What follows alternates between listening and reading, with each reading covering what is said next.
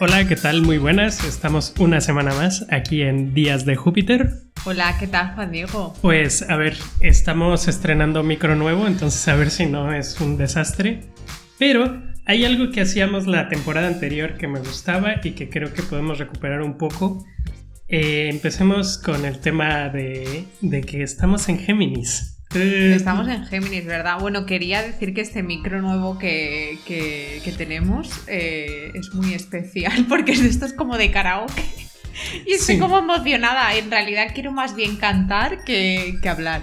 Pero sí, vamos a, retomar el tema del horóscopo. Estamos en Géminis. Eh, Géminis tampoco es que sepa mucho. Si hay algún astrólogo en la sala, pues que nos indique, pero es la dualidad, ¿no? Es la dualidad, es un símbolo de aire y eh, está representado por Pollux y. ¿Cómo se llama el otro? Los gemelos. Pero bueno, el tema es. los gemelos golpean dos veces. Exacto. ¿Qué es eso de los gemelos golpean dos veces?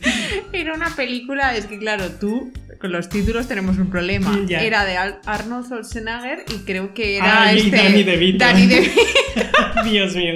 Sí, ellos son Géminis. Eh, no, en México se llama gemelos y ya está. Vale, pues ya está. Bueno, el tema es que me pareció muy interesante porque para mí los dos gemelos del mundo del arte es Elena Bohan Carter y Natalie Portman. Las dos son Géminis y me pareció como muy chiflante, sí, sí, sí. Me parece más interesante Elena. Bueno, sí, sí, sí. Ella, o sea, Natalie Portman es la típica tía que lo hace todo perfecto y me pone muy nerviosa. Hmm. O sea, me cae bien, pero es de esa gente que me pone nerviosa. No como Whitney Paltrow, que te pone nerviosa porque está bien chalada y va de perfecta. Y está bien chalada. Pero Natalie Portman, últimamente, no sé por qué, siempre me ha gustado. Me, me, ha empezado a caer como mal. Porque tengo como un, bueno, una versión así a la gente mega perfecta. Pues bueno, es que también... Y Elena es, maravillosa. es que sí, a mí me, me, causa interés esto porque Elena es como un desastre y es como la típica señora así europea, despeinada, yo qué sé, y esta Natalie Portman es como muy perfecta, muy estuvo en el ejército. Bueno, es la típica chica perfecta que vamos, o sea, me pone nerviosa. Pero, o sea, que la tía lo hace todo bien. O sea, también vi que ponía unas recetas y hacía una comida buenísima. o sea, en su Instagram es como, en plan, vaya, deja de ser perfecta porque no puedes tener el cutis perfecto, actuar bien, eh, hacer una comida buenísima, tener un matrimonio perfecto y que no, chica, que no. Entonces, Elena Bonham me encanta porque a mí lo que el dato que me gusta más es que cuando estaba casada con este Tim Burton. Tim Burton, ¿es Tim Burton? Claro. Es que me lío con el ex marido de Susan Sarandon. Eh, Otro, o sea, con el nombre, o sea, los identifico físicamente, pero me lío con los nombres. Pues me encantaba que ellos vivían en casas separadas. O sea, que ah, eso también es como muy de la dualidad, ¿no? En plan, somos una pareja, pero tenemos que ser como respetar nuestro individualismo, pero a la vez también nuestro compromiso como pareja. Es como que me gustaba mucho esta idea. Bueno, creo que a nosotros dos nos atrae bastante esto de, vivir separados. Ya, ya, ya. Esto, por ejemplo, si tuviéramos los medios económicos necesarios, yo creo que nuestro sueño sería tener dos pisos juntos, conectados como por una puertita. Uno para hacer cada uno sus cosas a nivel individual, yo creo que, y otro mm, pues para nosotros dormir juntos o pues para comer, para tener nuestro tiempo de pareja, de familia pero otro separado. Pero hay muchas parejas de Hollywood que lo hacen, ¿eh? Sí, bueno, también el tema es que tienen dinero. Tienes que tener dinero. al, final, eh, al final también es un privilegio. A, a, mí también, yo creo que si tuviera un estudio así grande en casa, ese sería como mi espacio y luego tener una zona. Y luego tener una bodega así donde meterme a mí. Exacto, sí, y sí. sonorizada, ¿no? Sí, sí, sí, donde puedes tener un extractor de aire ahí a tope. Mira, hablando del extractor, eh, ahora me he enganchado a, ayer os lo comentaba en una llamada de Zoom, porque bueno, seguimos confinados y tenía una llamada de Zoom para variar, de que ahora me pongo una playlist de White Noise en, Spotify. Qué curioso que sea White Noise y no Black Noise. ¿Será como un tema racista esto? Hombre, claro, por supuesto. además, es, además que yo para mí dije, es white noise y es súper molesto. Pues como toda la gente blanca, que al final es como súper molesto. Pero el tema es que te ponen sonidos de ir en avión y me pareció súper patético, dije. Pero como en plan así, ah, cacahuates no quieren... No, eso no, porque eso es eh, black noise seguro para los racistas. White noise es como el sonido este de cuando está en el avión, o sea, como cuando va pasando por las nubes. White noise es como el sonido que hacen los aviones cuando viajas en primera clase y no en Ryanair. Nunca he ido en primera clase. no, yo tampoco. Bueno, el tema, el tema es este, que hay una playlist que se llama White Noise, que esto yo creo que le sirve mucho a la gente que tiene bebé, eh, a muchos amigos que tienen hijos, bebés, yo creo que sepáis que está esta lista en Spotify porque eso es algo que de pequeño yo creo que nos relaja el ruido, como el del extractor que a ti te pone nervioso. A mí me pone muy nervioso. Pues es eso. Nosotros tenemos, creemos que tenemos una cosa de white noise que compartimos, ya seguimos con la dualidad, es que nos gusta estar con auriculares, pero sin música. sí, eso sí. Sí, sí, sí, es un, es un gusto que comparto con Marina de ponerme los, eh, los audífonos, pero no poner música, no poner Y eso nada. lo puedes relacionar con el tema de hoy, los audífonos son dos, pero también que querías hablar, Juan, digo, porque me ha dicho, te voy a lanzar un tema sí, y tú ya, es que, bueno, es un poco sorpresa. ¿eh? También el, el, el, otro Géminis era eh, Lenny Kravitz, pero bueno, solo quería decir. Otro que también es perfecto y me da rabia su familia, o sea, es como el otro lado, esa familia perfecta, multicultural, que encima se lleva bien con su exmujer, su hija es perfecta también. O sea, mira, ya paso de la peña, o sea, no puede ser tan perfecto. A ver, bueno, pero lo que íbamos a hablar y el tema inicial, o sea, esto era una pequeña introducción que nada tiene que ver con el tema principal, era acerca de la pereza, ¿no? Entonces... esa gente me da pereza, he de puntualizar, la que me has lanzado menos Elena, que me parece fascinante. Eh, el, bueno, todo esto salió por un artículo que se llama In Praise of Laziness y habla eh, un, bueno, es un artista que habla acerca del el arte que se hace en el mundo occidental y eh, cómo se hace arte en el mundo oriental. Y él dice que el arte en el mundo occidental no existe porque el arte en el mundo occidental es como producir y la gente está como máquina así produciendo y contactando con galerías y el típico así como bueno, monetizar. monetizar exactamente y que el arte está intrínsecamente ligado con la pereza y con no hacer nada y con la inactividad. Y esto nos pareció interesante porque también es un tema que, bueno, a ver, Marina, tú, te suelto ahí la pelota. ¿Tú qué Pero a ver, al tú me, me, has dicho, no, no times a la audiencia, me has dicho, te voy a hacer una pregunta, ahora me lanzas esta premisa sí, y sí, en sí, plan Marina la, la, la, pregunta es, ¿qué haces con esto que te doy yo? Pues a ver, yo soy una persona que ha puesto por la pereza constante, porque yo vivo en una pereza constante. Y yo, yo y yo soy como al revés. Tú eres un capitalista. El tema es esto. El, el, punto para mí la pereza son dos cosas. Creo que la transformación del término pereza, y esto igual a lo mejor me gustaría hablar con más gente de Latinoamérica, si para vosotros está. Bueno, no sé, es que tú llevas aquí tiempo. Y yo creo que el desarrollo de decir que me da pereza alguien o una situación, no sé si es algo que hemos introducido recientemente en nuestro en nuestra manera de expresarnos. Por ejemplo, a mí me da pereza, pues Natalie Portman, ¿no? Sí, pero... pero tú hablas de la pereza a nivel de productivo. Entonces, por una parte, me gustaría en algún punto hacer como unos rankings de estos nuestros de la pereza, de cosas que te dan pereza, ¿vale? Eso lo dejamos para el final, que nos vamos a reír, no nos lo hemos preparado, o sea que tiene que ser espontáneo. sí. Y luego el tema de la pereza, ¿no? en el sentido de que dicen que el arte, o sea, lo que quieren decir es que el arte surge de la pereza y no de ser productivo. Es decir, de estar en inactividad. Claro. Pero, a ver, tú que eres artista, porque yo no soy artista, o sea. Eres un artista de la pista. No, pero también yo creo que todo, todo Se quiere toda decir, o sea, quiere decir que la creación, yo creo que el ter, o sea, que la creación viene de. de de algo como original, de algo que sale como visceral, de algo que no tienes que superproducir, ¿sabes? Eh, sí, yo creo que es esto, o sea, yo de creo ser que es- auténtico. Esto hemos hablado muchas veces de lo de ser auténtico, ¿no? Pero yo creo que también tiene que ver mucho con que valoramos más lo que existe que lo que no existe, porque obviamente lo que no existe no es tangible, etcétera.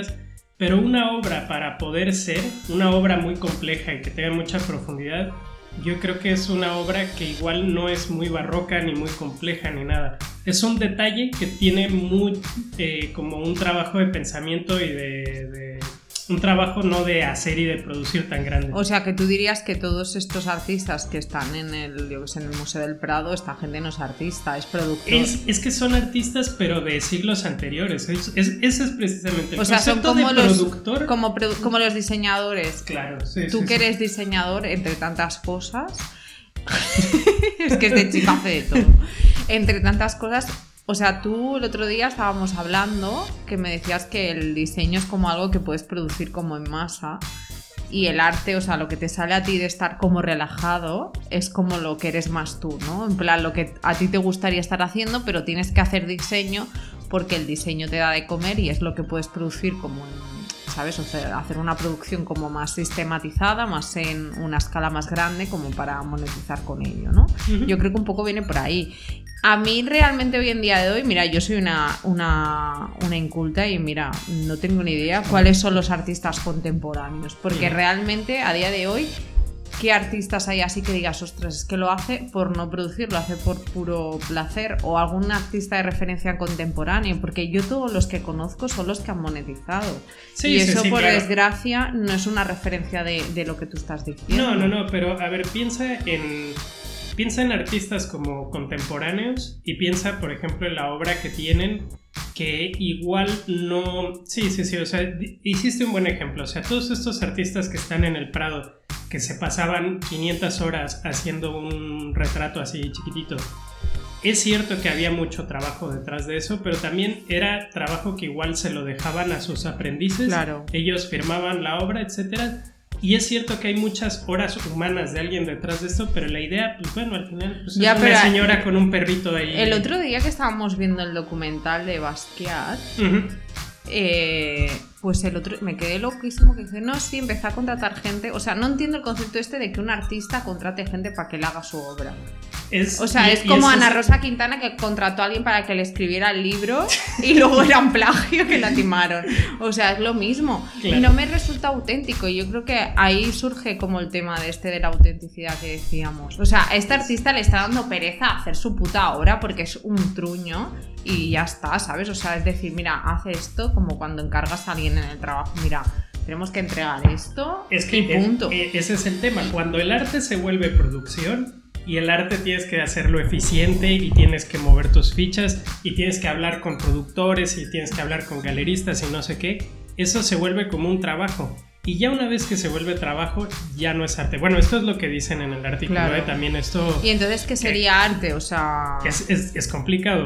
O sea, yo, a mí, artistas que me gustan mucho, que tienen como mucha idea, o sea, que son más conceptuales, o sea, no, no artistas que pintan así, como Ai Weiwei, este.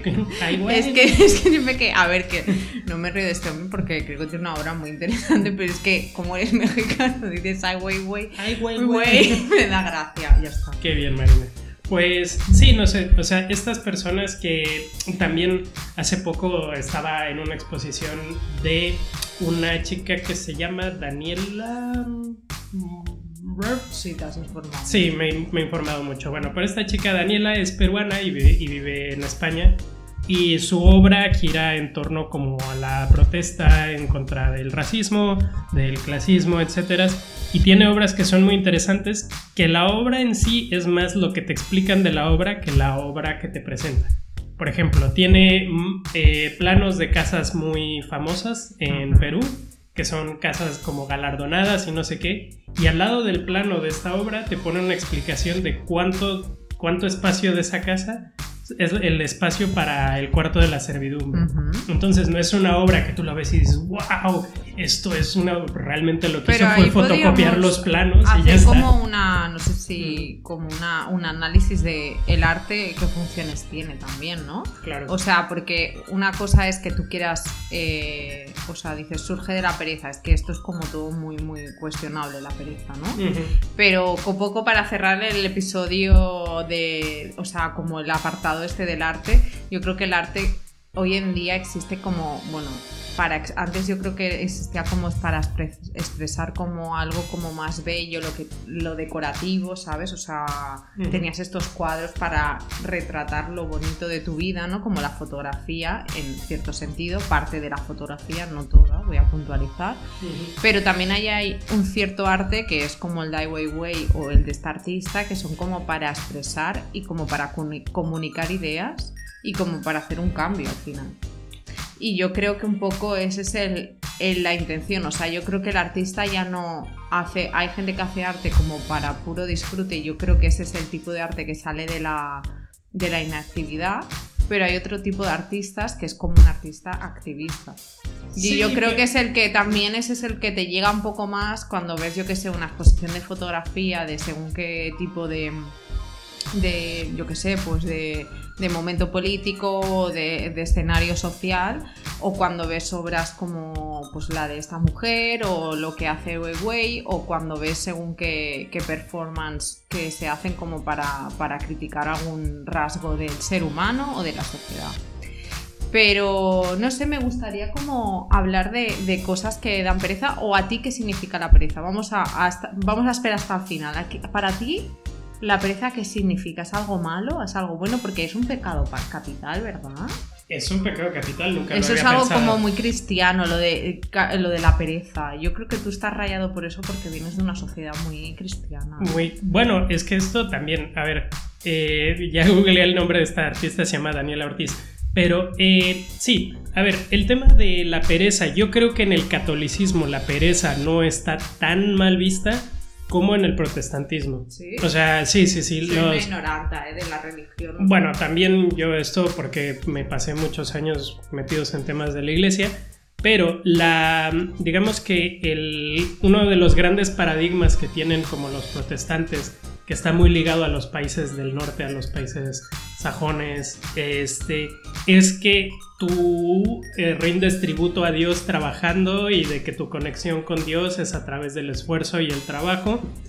Y este, los católicos sí tienen este tema de que está el pecado de la pereza y todo esto, pero también no es algo como que sea como tan mal visto como en los países que son protestantes. Ya, de esta gente que todo el mundo dice, ay, qué envidia al norte de Europa estas economías que, ay, qué bien funcionan esta gente. Esta gente es una ultracapitalista que solo ve por trabajar y producir y le da igual tomarse una cerveza en una terraza.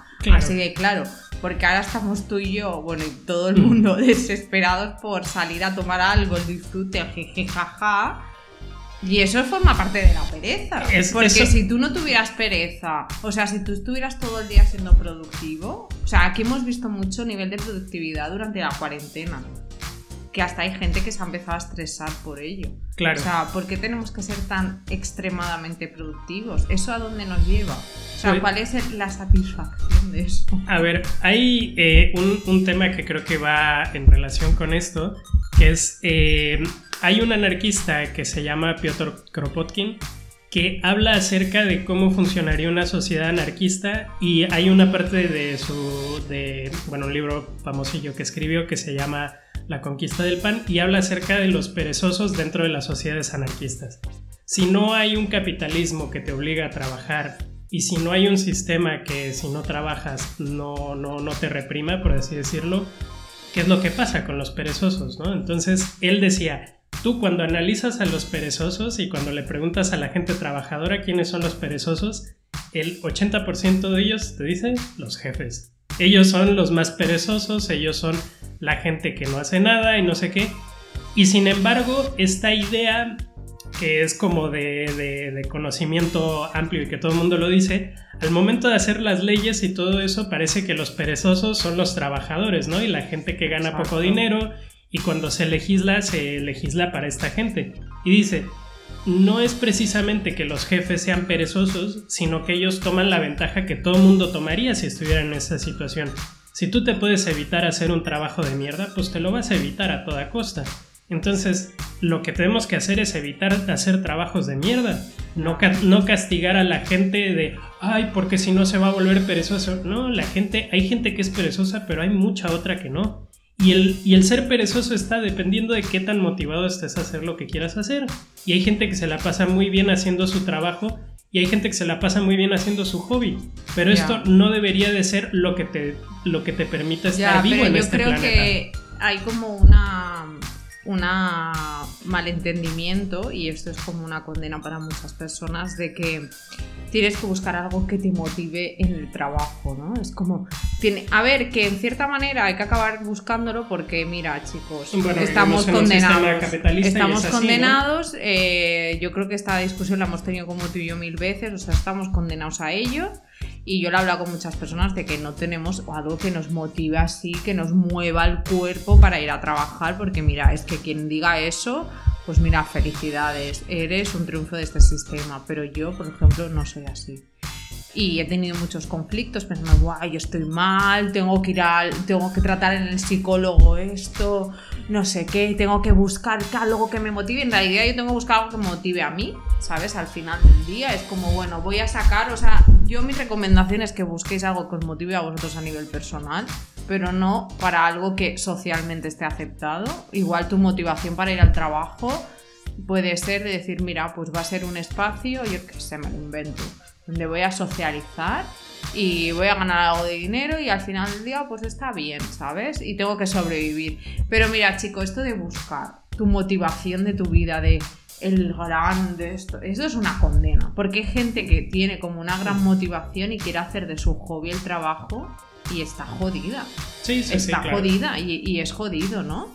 Y también. Y todo para no ser perezoso, o sea, todo para no caer en la rueda de la pereza de decir, pues hoy voy al trabajo y me da un palo, esto impresionante. No, eso es como hay una voz detrás, no sabes, no, eso es malo, no te tiene que dar pereza, malo, ¿sabes? O sea, es como malo.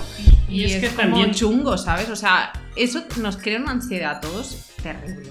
Y, también la parte del trabajo está ligado a ser productivo y a producir dinero y la parte del esparcimiento también está ligado a, eh, producir dinero. Sí, bueno, hay gente que está intentando producir para que nos divirtamos porque con todo esto también de que hemos estado parados, hay un montón de, de, trabajos que ya, o sea, la gente se ha quedado sin curro porque su función era divertir a la sociedad. Pero, pero va un poquito más allá, mira, yo lo ligo con esto que decías de que en los países nórdicos la gente está trabajando en Bueno, nórdico, Norte Europa, o sea, de, de origen, o sea, que el Es que no digas nórdicos, porque me da rabia, porque no solo son los nórdicos, porque en Estados Unidos también tiene mucha tradición protestantista. Sí, bueno, y en Australia, con que es un país del sur. Los que son rubios, chicos. Bueno, sí, los, los estos, porque también en Rusia no son así, son del norte. Bueno, el tema es, esta gente que dices, ay, es que se la pasan trabajando, trabajan menos horas que nosotros y la manera en la que ellos invierten el tiempo libre es distinta. Nosotros invertimos el tiempo libre y lo ligamos mucho, sobre todo en las ciudades, a consumir. ¿Qué voy a hacer cuando no tengo nada que hacer? Pues me voy a una terraza, me tomo una cerveza, voy al cine, eh, voy y consumo y consumo y consumo y consumo. Y eso es como mi hábito ya ligado al tiempo que tengo para hacer nada, ¿no? O sea, hacer nada significa consumir, hacer algo significa producir. Y no puede ser así. Es que siempre estamos haciendo que, o sea, siempre está produciendo alguien al final y ese es el problema. Y, y bueno, hay que replantearse muchas cosas a nivel de sociedad, hay que hacer una reflexión.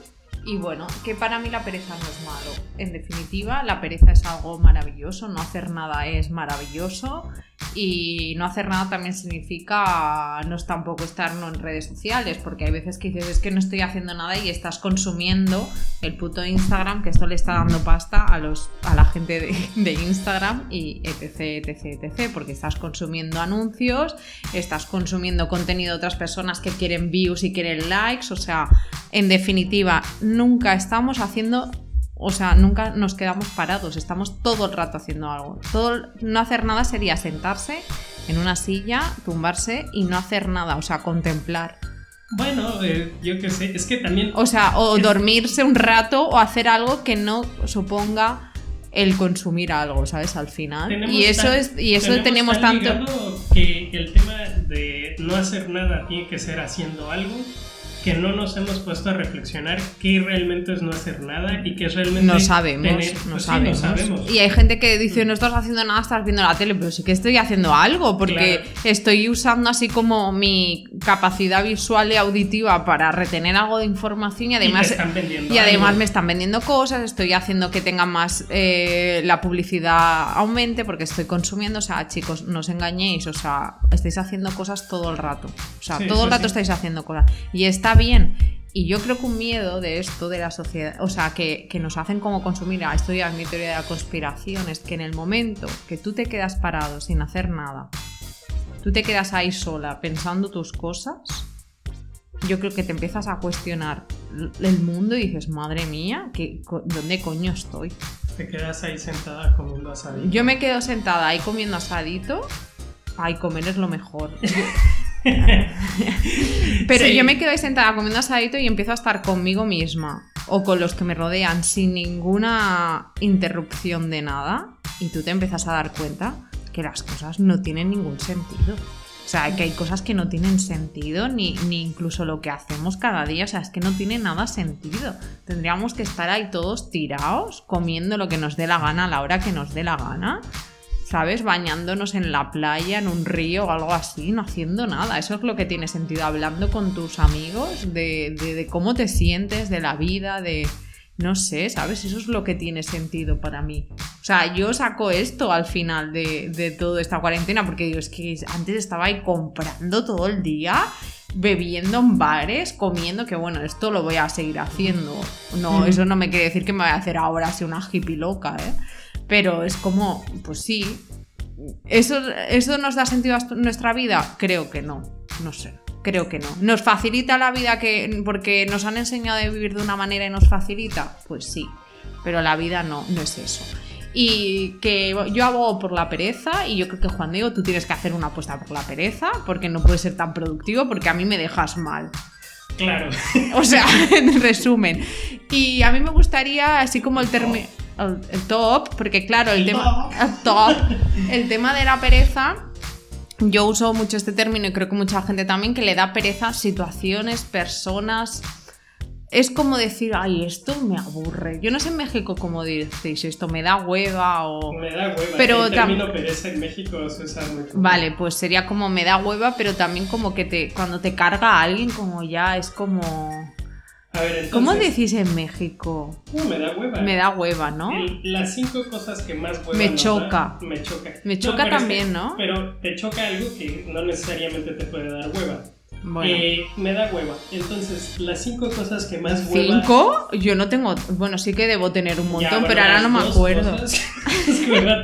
Ah, si no, no sería un top, Marina. Cinco me da hueva pensar cinco. Eso ya me da hueva. Ay, dinos tú casi ya me. me, Ah, sí, ahora me sueltas a mí el bombazo. Tú empezaste con esto de. A mí, me da, a mí me da mucha pereza la gente mega perfecta.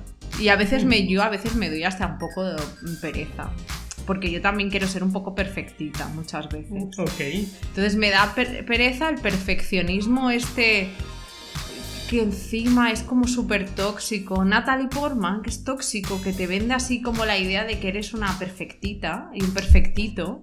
Oye, mira, es que también te iba a decir, Lenny Kravitz y Naomi Campbell son. Ah, no, Naomi es maravillosa. No, Naomi me Por eso es que te, quería decir Elena Bohan Carter y esta Natalie Portman y Lenny Kravitz y Naomi Campbell. Me quedo con Naomi, obviamente, o sea, vale que está, o sea, está mega zumbada, le pegó a su asistenta, o sea, pero no sé, ¿sabes? O sea, al final es como, pues no sé, me parece como más real. Quiero, no sé sí, es una sádica, seguramente. pero a mí me parece una persona maravillosa. Además está súper obsesionada con los gérmenes y todo esto y es la mujer que más se protege con todo lo del coronavirus. Y antes de que empezara toda la locura esta, era como que se iban los aviones y desinfectaba todo. O sea, a mí me, me encanta. Entonces, cosas que me den mucha hueva y lo he notado. Ponerme zapatos es lo que más hueva me da, yo creo que en el mundo. Tenis no, bambas no. Pero zapatos. es que tenis se llama tenis, bambas, zapatillas. Es que en cada sitio lo dicen de una manera. Sí, Te da pereza ir en zapatos, pero si nunca vas en zapatos, Por eso, pero especialmente ahora lo he notado. Y si socialmente estuviera aceptado usar chanclas con calcetines, yo creo que... Pero tú adelante, hazlo, no sé. Ya, ya, ya. Pero te suda el pie, eso es la única cosa. Que te apestan los pies luego. Ya, ya, ya. te da pereza eso. A mí me da pereza los lo de saludar a la gente. Saludar a la gente cuando llegas a un sitio que ahora me la ha ahorrado tanto con estar aquí casi, cuando llegamos aquí, 70 días. Me da pereza según qué situaciones sociales de, ay, llega, ay, ¿qué tal? Y no sé qué, y cómo va. Me da como mucha pereza, ¿sabes? Y mm. como hablar, eh, o sea, obligatoriamente con personas, ¿sabes? O sea, es como, ¿por qué tengo que estar hablando con esta persona? O sea, no me aporta nada, no, me da igual. O sea, y me dan pereza estas convenciones sociales, ¿sabes? O sea, me da mucha pereza. Aunque yo soy partícipe, porque digo, mira, ya, pues me tiro a la piscina y lo hago. Pero hay veces que tú cuando dices que estoy autista, es como, ya me ha dado pereza, no quiero hablar con nadie. Y tú ya me has visto alguna vez que lo hago eso. Pues a mí me da hueva pensar el resto de las cosas. Yo con no usar zapatos ya... Él ya se ha quedado con los zapatos, él quiere ser hippie como yo, pero hippie en plan mal, de estos que van sucios. Y, no sé, a mí, pues a nosotros también nos da pereza a veces lo del podcast. Sí, sí, sí, es, es como es muy triste porque a, veces hablamos y digo, bueno, vamos a poner el, la grabadora. Tuvimos una, una conversación que otra vez desayunando, no me acuerdo de qué hablamos. No sé, hablamos... el mejor podcast que hemos hecho fue esa conversación que no grabamos. A ver, por lo general tampoco hablamos cosas muy interesantes porque parece que seamos. Ese, día que hablamos después siempre del desayuno, siempre hablamos de pura chorrada. Qué, qué profundo. Sí, bueno, no, me acuerdo ni de A veces somos profundos. A veces como el 90% del tiempo no, pero bueno.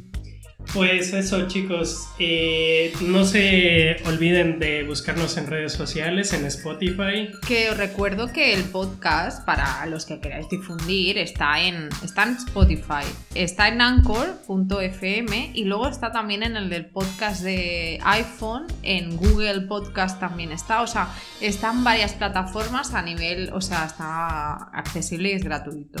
Entonces nada, que que muchas gracias por escucharnos, que os esperamos en un futuro días de, Júpiter cuando nos, nos apetezca. Iba a decir cuando nos perezca.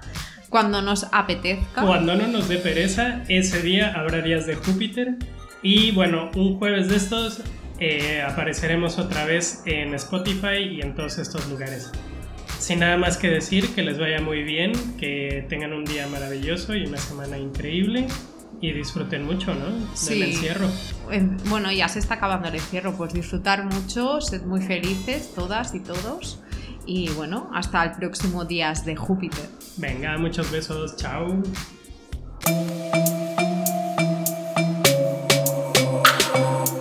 Días de Júpiter.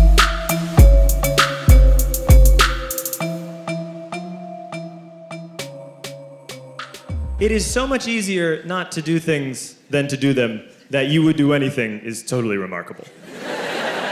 Percentage wise, it is 100% easier not to do things than to do them.